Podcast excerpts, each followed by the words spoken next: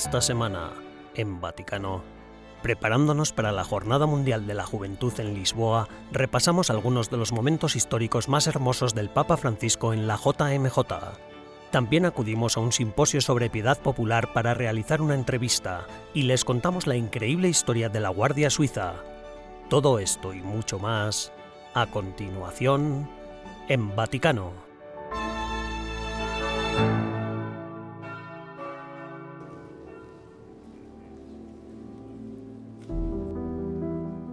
Cada 29 de junio, la Iglesia Católica celebra tradicionalmente la solemnidad de los apóstoles Pedro y Pablo.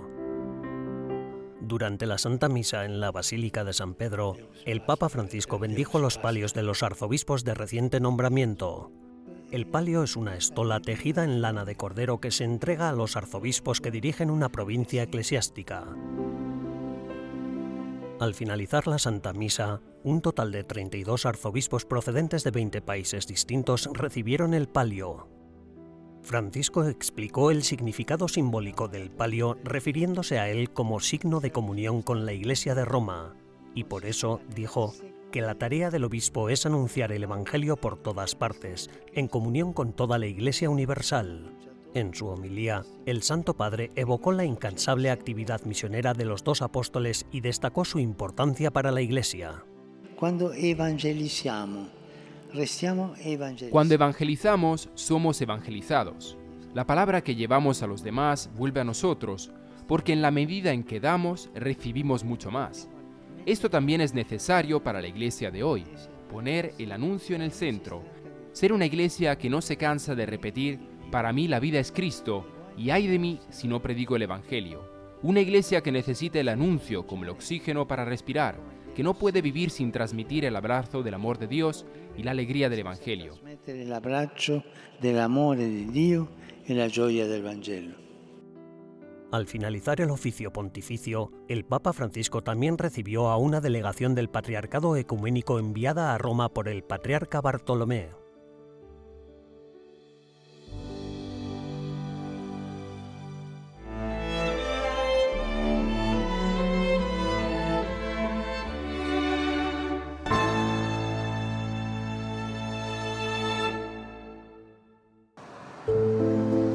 El pasado 29 de junio, con motivo de la festividad de San Pedro Apóstol, patrón de la ciudad de Schio, se bendijo y presentó ante la iglesia de San Francisco, situada en el norte de Italia, una nueva escultura del artista canadiense Timothy Schmaltz. El secretario de Estado Vaticano, el cardenal Pietro Parolin, bendijo la escultura que evoca la figura de Santa Josefina Báquita, que pretende sensibilizar a la opinión pública ante el fenómeno de la trata de seres humanos. Santa Baquita es de Schio, Italia, que está cerca de Venecia. Por eso creo que es la ubicación más idónea. Es como hacer una escultura de San Francisco para Asís. La zona ya se estaba convirtiendo en lugar de peregrinación, así que esto despertará aún más el interés y la atención por la santa. Al menos yo espero que esta escultura acerque todavía a más gente hacia Santa Baquita. Let the oppressed go free, liberad a los oprimidos, es el título de la escultura que se inspira en un pasaje de la Biblia de Isaías del que Schmaltz tomó el nombre de la obra. El día anterior a la presentación de la escultura en Schio, Timothy Schmaltz se reunió con el Papa y le mostró su nueva escultura. Me consta que el Papa Francisco adora a Santa Vaquita y como está muy preocupado por la trata de seres humanos en el mundo, recibir su bendición y verlo junto a mi pequeña escultura fue algo absolutamente maravilloso. Junto a esta nueva obra artística, el cardenal Parolín invitó a todos a pedir a Santa Vaquita, que es la patrona de las víctimas de la trata de seres humanos, que nos ayude a liberarnos de esa esclavitud el prelado destacó cómo el Papa Francisco sigue llamando a prestar más atención a la indiferencia con la que contemplamos la realidad, especialmente la ligada al sufrimiento y al dolor. La escultura está relacionada con Angels Unawares, otra obra creada por Schmaltz que se instaló en la Plaza de San Pedro en 2019. En ambas obras, el artista canadiense expresa la vulnerabilidad humana, Angels Unawares, de hecho, arroja luz sobre el sufrimiento y la falta de protección de los migrantes, mientras que Let the Oppressed Go Free da visibilidad al problema de la trata de seres humanos.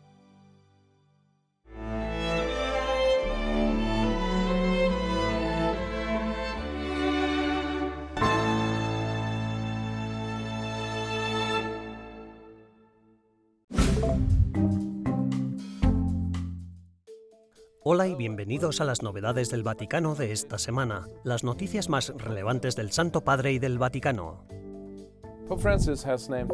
El Papa Francisco ha nombrado al arzobispo Víctor Manuel Fernández para dirigir el dicasterio para la doctrina de la fe. El prelado argentino sucede en el cargo al cardenal Luis Ladaria Ferrer, prefecto del dicasterio desde 2017. Según informa el Vaticano, Fernández, de casi 61 años, asumirá su nuevo cargo a mediados de septiembre.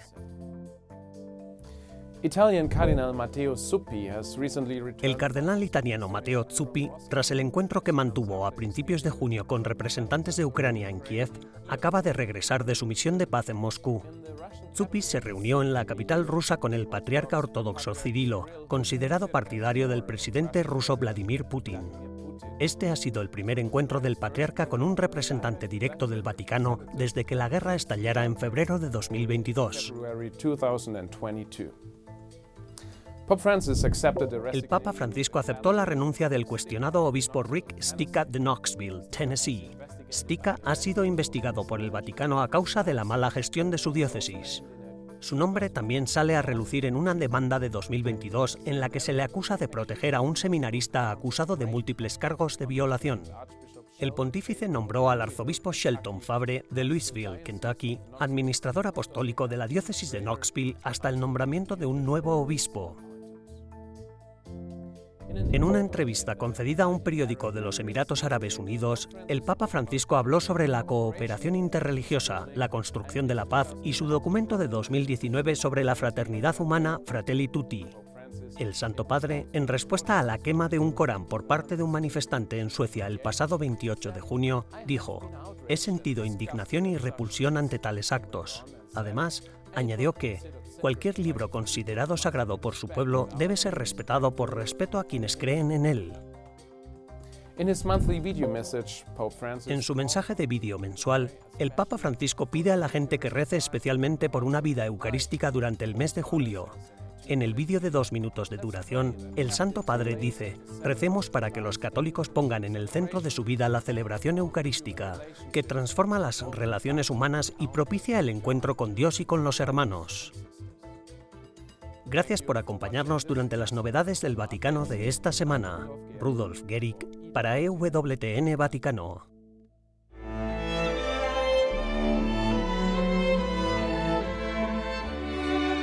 En breves instantes regresamos con más en Vaticano.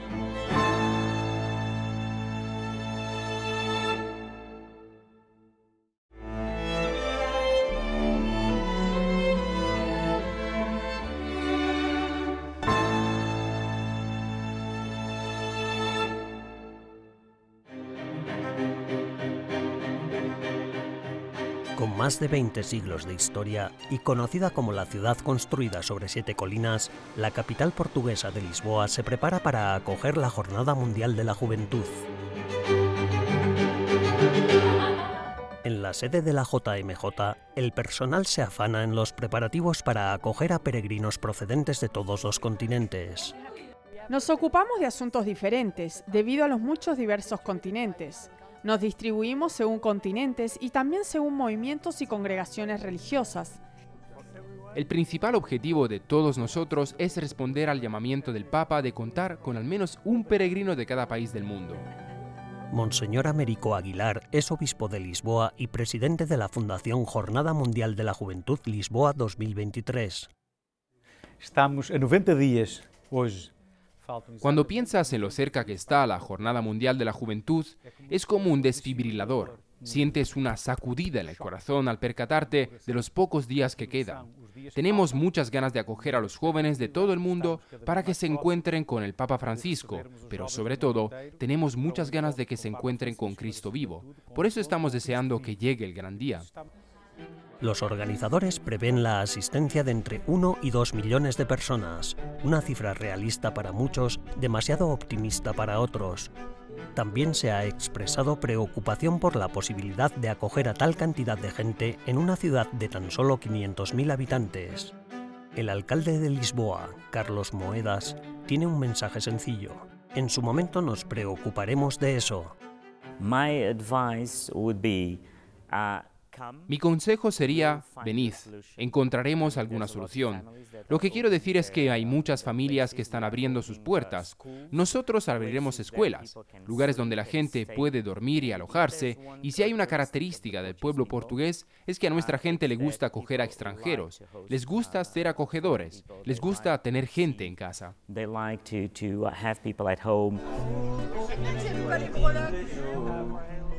Se calcula que el coste de la celebración de la Jornada Mundial de la Juventud superará los 100 millones de euros. 80 millones serán financiados por la Iglesia Católica y otros 30 millones serán aportados por el Estado portugués. La zona en la que se celebrará la misa final del Papa se cotizó a 5,6 millones de euros, pero se ha logrado rebajar a 2,9 millones. El enorme coste de la organización de este acontecimiento ha sido objeto de un severo escrutinio. Hemos tomado diferentes medidas. Antes la estructura iba a ser más alta y decidimos bajarla un poco para que el coste también bajara. Tudo tem um custo muito significativo.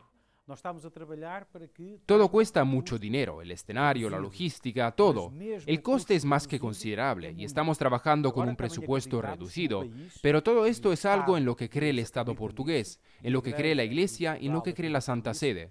Es una inversión que tendrá rédito, y no solo un rédito económico, sino sobre todo un rédito espiritual, en el sentido de que seguro que cambiará la vida de muchos jóvenes. Pero a pesar del coste y del enorme reto logístico que supondrá para Portugal, los jóvenes católicos portugueses esperan que sea una oportunidad especial para que su país ayude a los jóvenes católicos a crecer en su fe. Creo que va a ser estupendo. Diría que, en el fondo, estamos muy emocionados por recibir a católicos de todas partes, pero igualmente por los no católicos que también vendrán a nuestro país.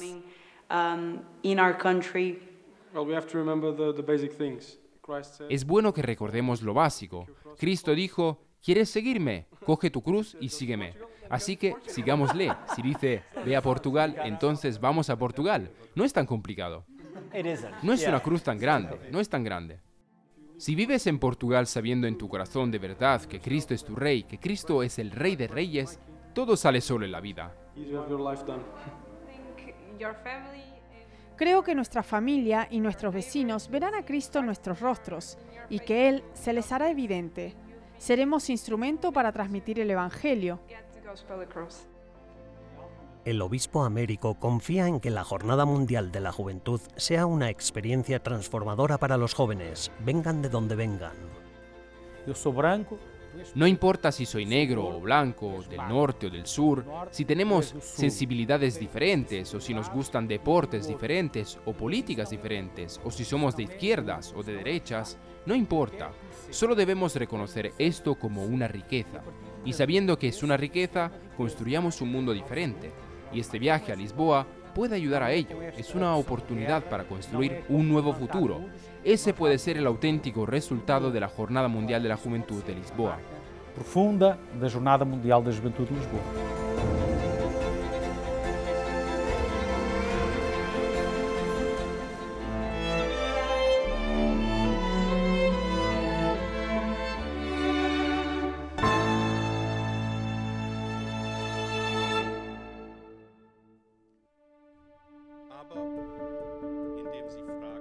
16 de junio se celebró en Roma un simposio sobre la piedad popular.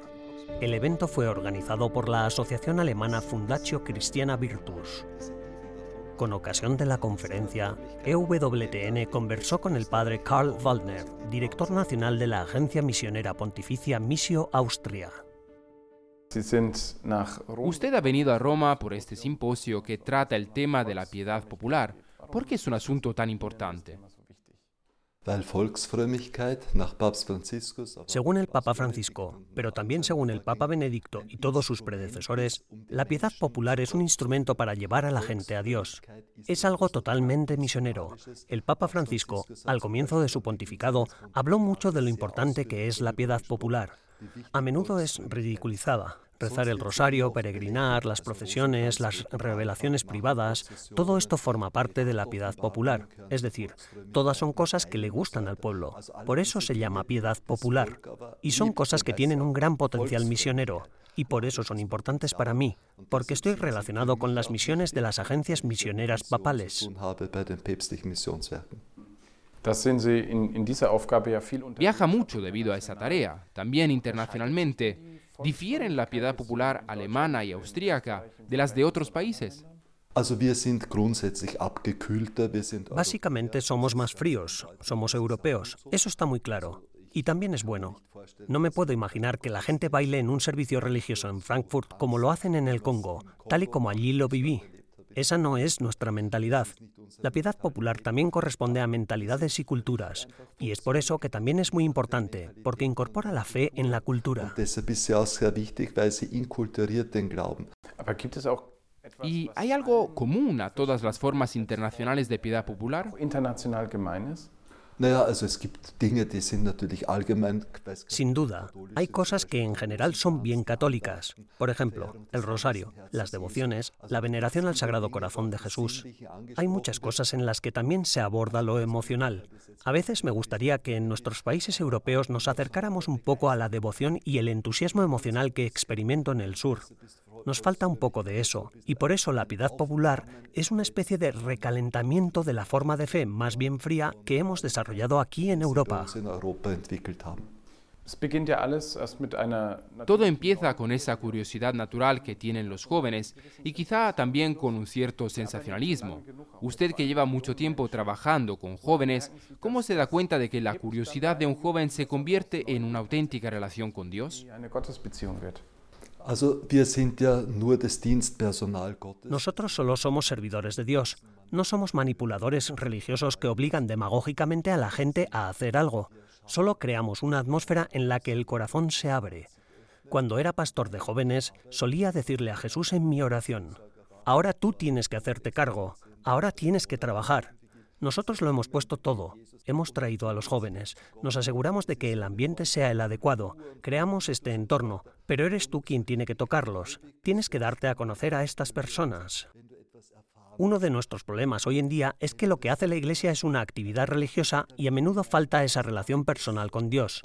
Es una forma de cultura y demás, pero no eres realmente creyente hasta que Dios te ha tocado, cuando has experimentado algo, cuando tienes la sensación de que no estás rezando en un agujero negro abstracto, sino que Él responde. En 2016, muy sorprendentemente, fui nombrado director nacional de las obras misionales pontificias en Austria. Y en la primera Asamblea General, donde conocí a los otros 128 directores nacionales, el entonces director nacional de Malta se levantó y dijo, la Iglesia debe enviar o se acabará. Se me puso la piel de gallina en aquel momento. Por eso he citado la frase muchas veces.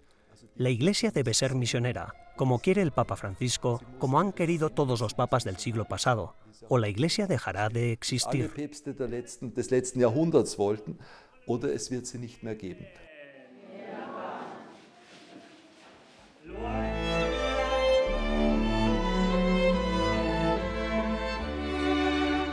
En breves instantes regresamos con más en Vaticano.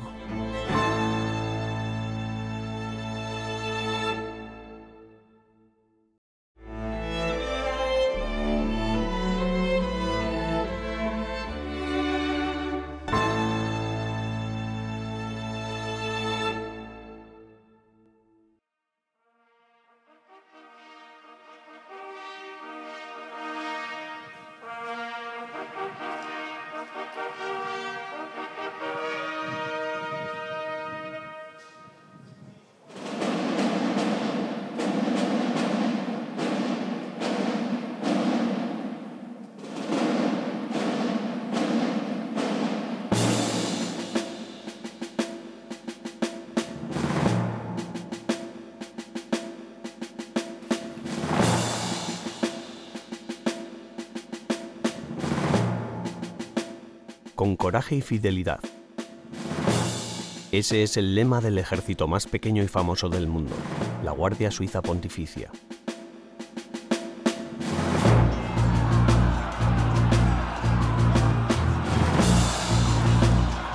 Un cuerpo armado que nació hace más de 500 años.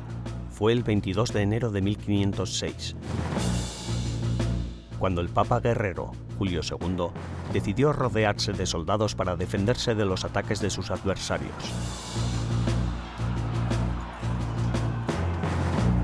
Para ello, eligió a 150 hombres de Suiza, porque se les consideraba guerreros muy valientes y leales al Papa.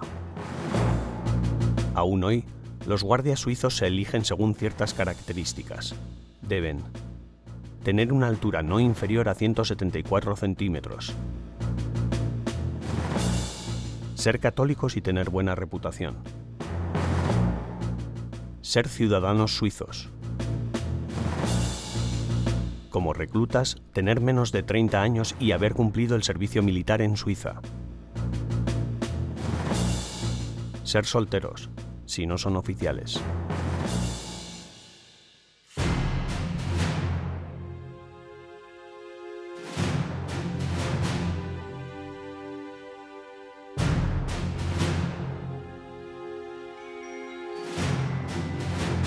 El acontecimiento más trágico y al mismo tiempo más heroico al que se han enfrentado los guardias suizos fue el del 6 de mayo de 1527,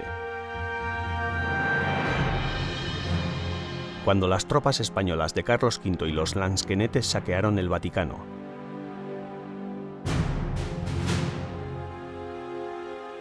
En aquel dramático suceso, conocido como el saqueo de Roma, 42 de los 189 guardias suizos lograron salvar al Papa Clemente VII.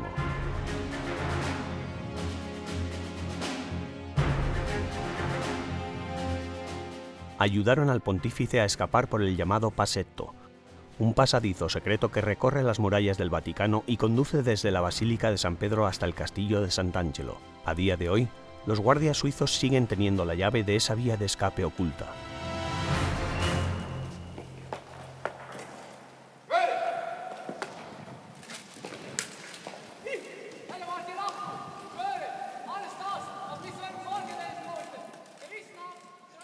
Por eso, cada año, en el aniversario de dicho saqueo, los nuevos reclutas prestan su solemne juramento en el patio de San Damaso en el Vaticano.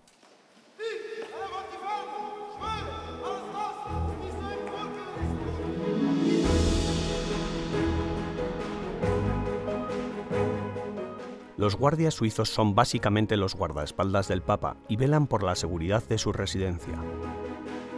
Lo más llamativo a los ojos de los visitantes es, sin duda, su distintivo uniforme, compuesto por no menos de 154 piezas.